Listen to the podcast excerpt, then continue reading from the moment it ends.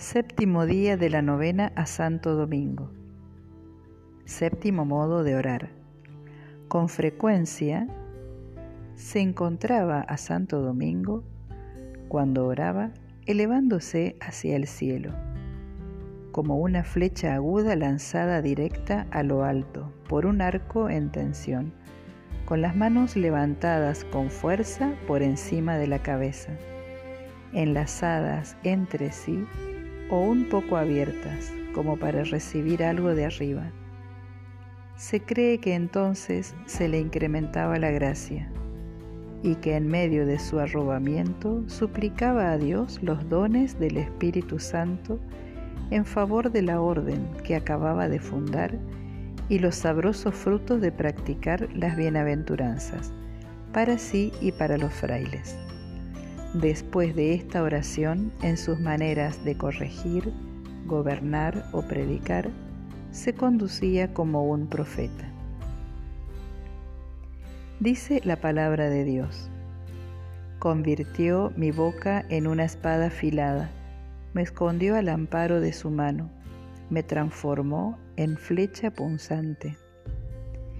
Escucha la voz de mi súplica cuando me dirijo a ti y extiendo mis manos hacia tu santo templo.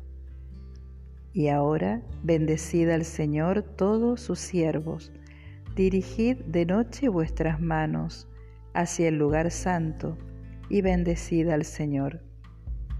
A ti, Señor, clamé, escúchame, atiende a mi voz cuando te llamo, el levantar de mis manos como sacrificio vespertino.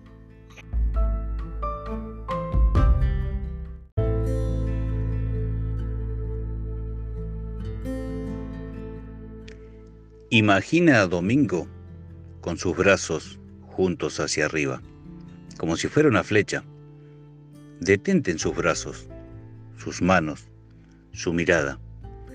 Repite lentamente la frase bíblica, el levantar de mis manos como sacrificio vespertino, o alguna de las que citamos más arriba.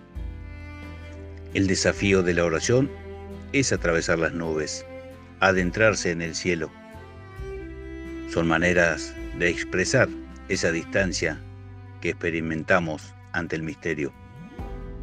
Domingo se hace flecha, se deja lanzar para acortar distancias.